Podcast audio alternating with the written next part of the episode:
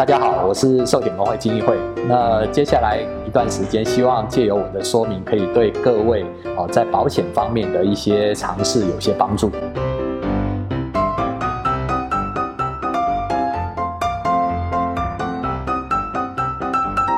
其实微型保险来讲，它是一个最基础的保障。我们目前只有微型的伤害险。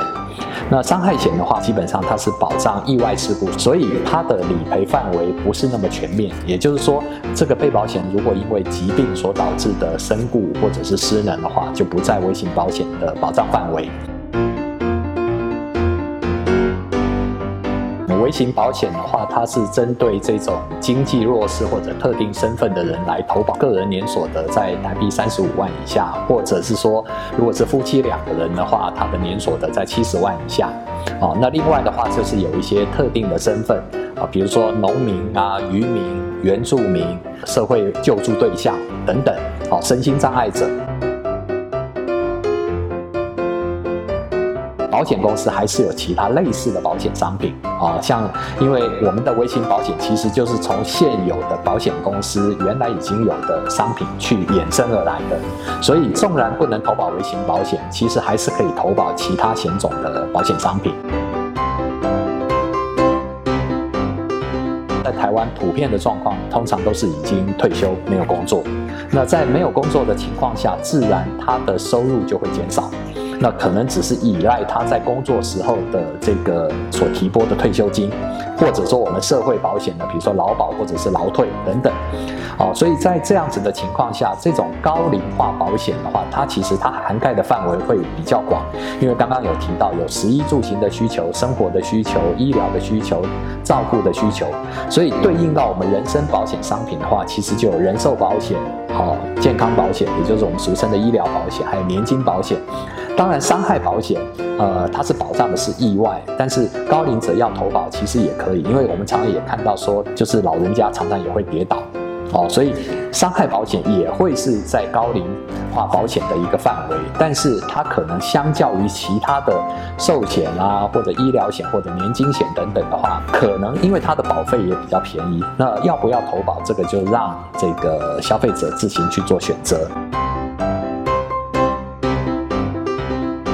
那小额终老，各位可以看这个字义就知道，小额第一个金额不会很大，第二个终老。就是可能是提供他作为他哦往生以后，或者是说年龄大的时候的一些个最基本的一个保障。所以我们的小额终老依照目前的法令规定来讲，主要是以寿险的主约为主，那可以保一个伤害险的一个附约。那我们目前的法令规定的话，其实在照今年最新的这个法令修正的话，一个人最多可以买到三张。哦，三张这个小额终老的主约保单，合计的最高保险金额不能超过哦台币七十万。所以这个小额终老来讲，如果以寿险主约来看的话，相较于刚刚讲的高龄化保险，它应该属于其中的一部分。当初在规划这个小额终老的保险的时候，其实是考量五十五岁以上的哦，就是已经要接近退休年龄，或者说高龄者的保险需求所设计的。好，所以这个高龄化保险的话，是可以把小额中老一并纳进去，除非说经济条件或者说预算不允许，那可能就比较不建议说，哎，你在规划你的高龄化保险的时候，我就只买一个小额中老，哦，那你预算如果足够的话，还是要去补强其他部分的保障。有人说保险是不是骗人的？哦，但是我们要讲说，保险是在未来的一个特定或不特定的时间点有发生保险事故的时候，那保险公司才会去启动理赔的一些相关的动作。那所以我们只能讲说，保险基本上，哦，像一些我们讲的死亡，哦，就是身故、失能、医疗，都希望它不要发生。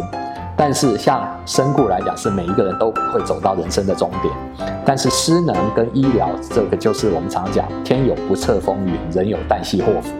平常没事就没有事，但是如果发生事故的时候，或许很多人就会后悔说：“啊，我为什么没有买保险？”好，所以保险的话，它其实很重要一点。第一个，规避风险的一个工具；第二个，它是备而不用。哦，民众会认为说：“哎。”我钱交给保险公司了以后，保险公司好像也没有什么东西给我啊。所以，我们早年的保险有一个很热门的，叫做就是要有还本啊。哦，那各位或许听你们老一辈家长有听过，叫做回压票，会就是标会的会。所以我要强调的是说，保险它是很重要的，但是它平常看不出它的重要性。那通常都是在有发生事故的时候才会显现出来它的重要，所以我还是强调，保险对每一个人，哦，我觉得都是必备的。好，那只是说我们要慢慢去这个建立一个概念，说这个保险它不是说我买了我就一定要从保险这边能够获得什么样的利益。我的重点是要保障说未来如果不幸有发生事故的时候，这笔钱支应这个所谓的医疗费用、附件费用、生活费用等等，或者是说不幸往生了以后可以提供给家人，好，日后生活可以过得去。哦，这个我想如果我们转个。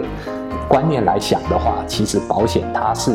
有它的作用，或者说它并不是啊，可能大家以往想象的是骗人。